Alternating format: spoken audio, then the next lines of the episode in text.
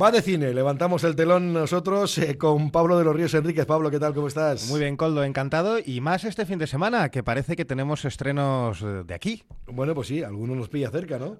sí, la verdad que muy cerca. Tenemos dos concretamente. tan, cerca como que hay una bilbaína, por ejemplo, implicada en ello, que es Arancha Echevarría. Eso es. Pero que, bueno, nos va a presentar hoy políticamente incorrecto. Que esto no tiene nada que ver con lo que hemos visto antes en otras películas, ¿eh? eh qué va? Ni, ni además de ella. Hace poco, en el año pasado, hablábamos de su última película, que era Chinas, que era un drama intimista sobre la aceptación ¿no? de niños adoptados de otros países en, aquí en el País Vasco, pero en este caso cambia, nos cambia ese drama intimista por una comedia, bueno, mm, aparentemente gamberra, pero que también tiene un trasfondo político. Hablamos de políticamente incorrecto. Una comedia que diríamos eh, hace chistes sobre ese chiste en el que se ha convertido la política nacional últimamente, ¿no?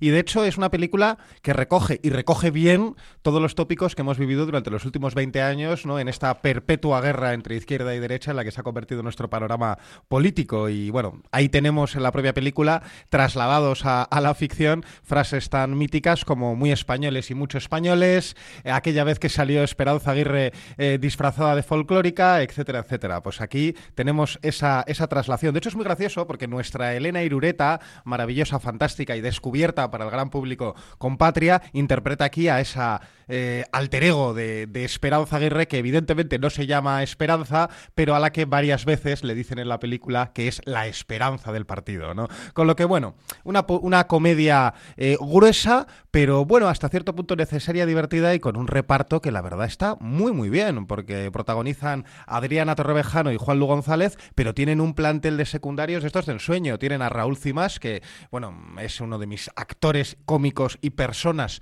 favoritas del mundo. Luego tenemos a Elena Irureta, como hemos dicho, María Arbás y Gonzalo de Castro, que también es maravilloso. Bueno, pues venga, disfrutar entonces de Políticamente Incorrecto. La otra película que tiene estreno ya este fin de semana son Secretos de un Escándalo. Eso de Secretos de un Escándalo es una película que yo creo que es muy interesante porque nos eh, eh, desarrolla una ficción a través de un caso real. Aquí hablamos de el caso real de Mary Kay Letourneau, que es una profesora estadounidense que en los años 90 no es que saltara a la fama, es que causó una tremenda polémica porque cuando ella tenía 35 años mantuvo una relación con uno de sus alumnos de 13 años.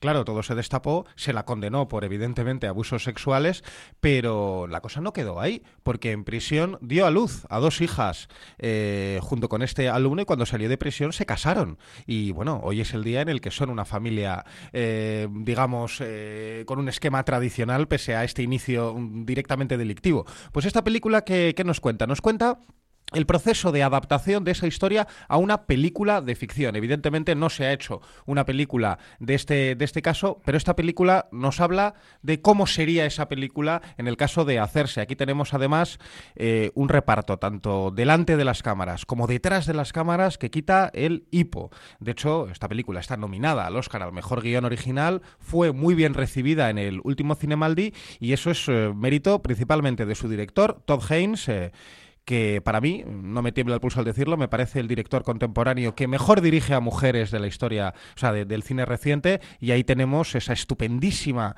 eh, comedia dramática llamada Lejos del Cielo, que tiene ya 20 añitos, que en aquel momento protagonizó Julian Moore, a la que rescata otra vez en esta Secretos del Escándalo, eh, para hacer frente a ese papel tan difícil como es el de la protagonista real de este suceso. Y eh, dándole la contrapartida a Julian Moore, tenemos a Natalie Portman, que interpreta a la actriz que va a interpretar interpretar a su personaje en la película que ficciona este, esta, esta película. Es decir, tenemos aquí un metacine con carga dramática, con ecos de un caso real y sobre todo mucha calidad, tanto detrás como delante de la cámara. Pues sí, la verdad es que algunos nombres pues llaman la atención y sobre todo porque son eh, actores, actrices en este caso con trayectorias extraordinarias. ¿eh? Sí, sí. Bueno, vamos con Desconocidos. Esta película, ¿qué es lo que, qué es lo que nos va a traer? Pues mira, de esta Desconocidos, eh, valga la redundancia, desconozco en cuántos cines se va a poder ver, porque es una película que se estrenó hace ya mucho tiempo y cuya fecha de estreno en nuestro país ha ido bailando. Y eso que es una película que está muy bien. Eh, está protagonizada absolutamente por Andrew Scott y Paul Mescal. Andrew Scott, conocido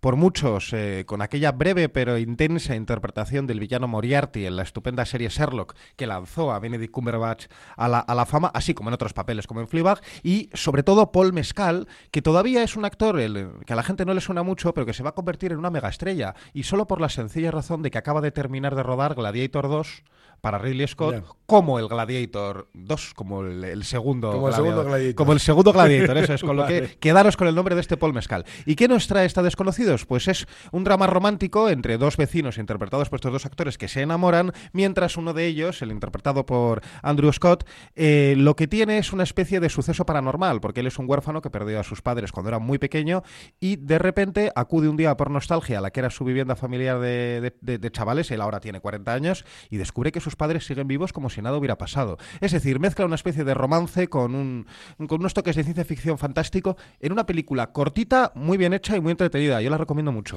Bueno, eh, La Estrella Azul. Jo, pues en La Estrella Azul tenemos una cosa que a mí la verdad que me hace mucha ilusión que haya llegado a, estrenarse. Dirige Javier Macipe, que es un director muy joven. Es, eh, mira, nació el mismo año que yo, en el 87. Y lleva casi 20 años intentando sacar adelante esta película, que es eh, un relato de ficción sobre la vida real del músico aragonés Mauricio Aznar Miller, eh, que fue bueno, pues el líder de bandas como Golden Zippers, Más Birras y Almagato, eh, que falleció, falleció ya hace 25 años. Bueno, pues esta película lo que nos cuenta es el periplo de este cantautor por eh, Latinoamérica intentando bueno, pues, aprender nuevos estilos musicales mientras quiere dejar atrás un pasado de adicciones que, bueno, pues que por desgracia no termina de, desligarse. ¿Tú crees que va a estar mucho tiempo en las pantallas? Bueno, yo la verdad... No tiene pinta, ¿eh? No tiene pinta ni de estar mucho tiempo en pantallas ni de que se vaya a estrenar en muchas pantallas. Pero es una de estas pequeñas películas hechas con corazón que yo creo que merece la pena apoyar. Bueno, luego tenemos otra película que yo creo que puede resultar muy interesante, primero porque ya lleva algún que otro galardón, que es eh, Negu Urbillac, sí, sí. que es una película en euskera sobre los últimos años de ETA. Así es, es una película que, bueno, pues eh, nos intenta trasladar un momento eh, político muy concreto, pero a través de una historia muy intimista. está rodada en Zubieta, en, en Navarra, y el pueblo es básicamente otro personaje de la película ¿Por qué?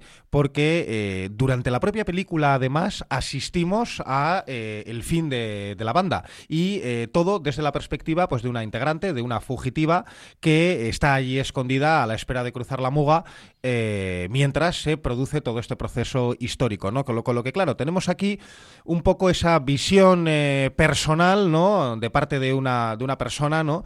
que, que está vamos, eh, directamente implicada en, el conflicto y vemos cómo en su huida, pues de repente todo cesa, ¿no? Eh, la verdad que yo creo que es una película muy interesante y que lo que pretende, o eso es lo que entiendo yo, ¿no? Es un poco poner voz a esas perspectivas que han sido, digamos, silenciadas o que han pasado a un segundo plano y que eh, estemos de acuerdo o no estemos de acuerdo, entiendo que son muy relevantes y muy necesarias para hacernos el cuadro completo. Bueno, pero, hombre, viene también avalada, ¿no? Por el premio especial del jurado en su estreno, ¿no? Del sí, en el Internacional de Cine de Locarno, ¿no? Eso es, en Suiza les encantó esta, esta película y yo creo que aquí no puede ser menos. Yo creo que tenemos que ir todos al cine a verla para, bueno, pues conocer esa, esa perspectiva de la que quizás nos habla tanto. Bueno, en las plataformas, eh, Netflix nos va a traer aquí Avatar, la leyenda de Ang. Sí, nada que ver ¿eh? con las películas protagonizadas por pitufos eh, anabolizados de James Cameron. En este caso, estamos hablando de una adaptación en imagen real, también en serie, en este caso ocho capítulos, de una serie que, bueno, a mí ya me pilló, ya me pilló saliendo de la adolescencia,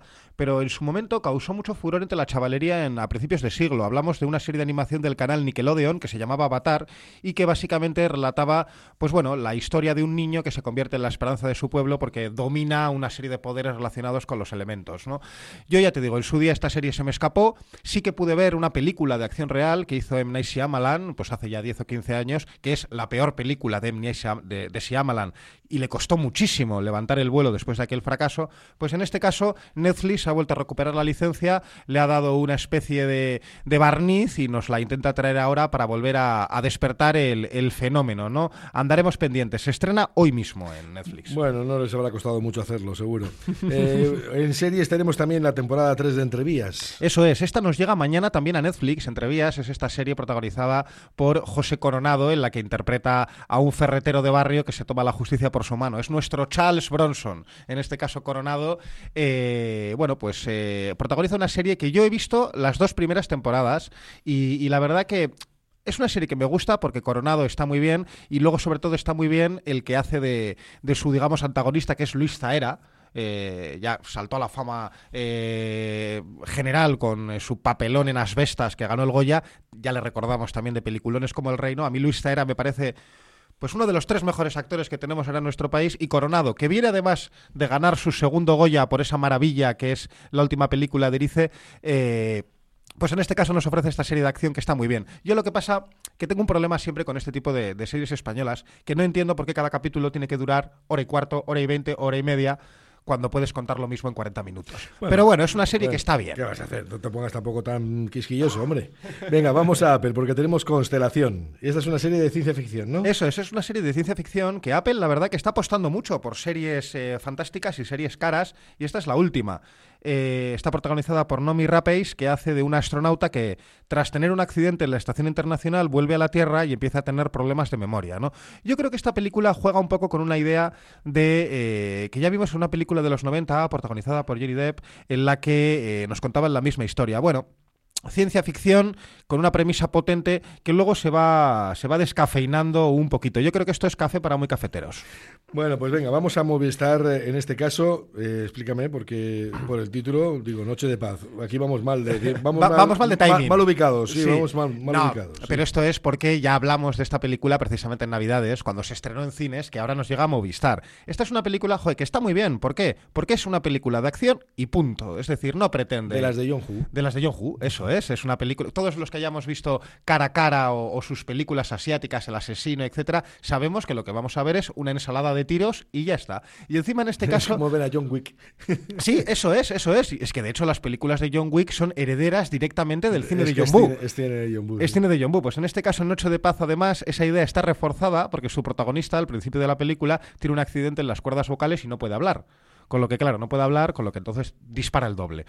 Claro, claro. O sea, pierde menos tiempo. Eso es. Menos tiempo, sí. Bueno, y Sky Showtime eh, tenemos a Ted. Eso es. Cerramos ya un poco el repaso de esta semana. Ted es la del osito. Ted es la del osito, eso es. Hay dos películas ya que se hicieron Sí. con Mark Wahlberg, eh, pues de un osito gamberro dicharachero, ¿no? Eh, la primera... Me, a mí me cuestan mucho esas películas. La primera película estaba simpática. La primera Me- película que estaba me bien. cuesta, me cuesta mucho. Hombre, a ver, son lo que son. A ver, esto es está escrito, creado y hasta protagonizado dando, dando voz al osito por, por Seth MacFarlane. ¿Y este, este qué es? ¿La parte, la precuela de los Esto es la precuela, esto nos cuenta pues la, la relación que tuvieron eh, cuando eran adolescentes, tanto el osito como el protagonista, que en las películas encarnaba Mark Wahlberg, pues aquí tenemos a un chaval de 15 años que nos va a contar lo difícil que es ser adolescente y tener a un osito animado como mejor amigo. Bueno, lo, lo más complicado es eso, tener un osito. Un osito con 15 años. Pero está bien, ¿eh? Sí. Pero está bien, es una serie vale. que sorprendentemente está bien. Nadie la ha pedido, no la necesitábamos, pero la recibimos con los brazos abiertos. Pues Pablo de los Ríos Enríquez, sí, con los brazos abiertos te recibimos siempre para nuestro Vale Cine especial. Venga. un abrazo, agur. Coldagur.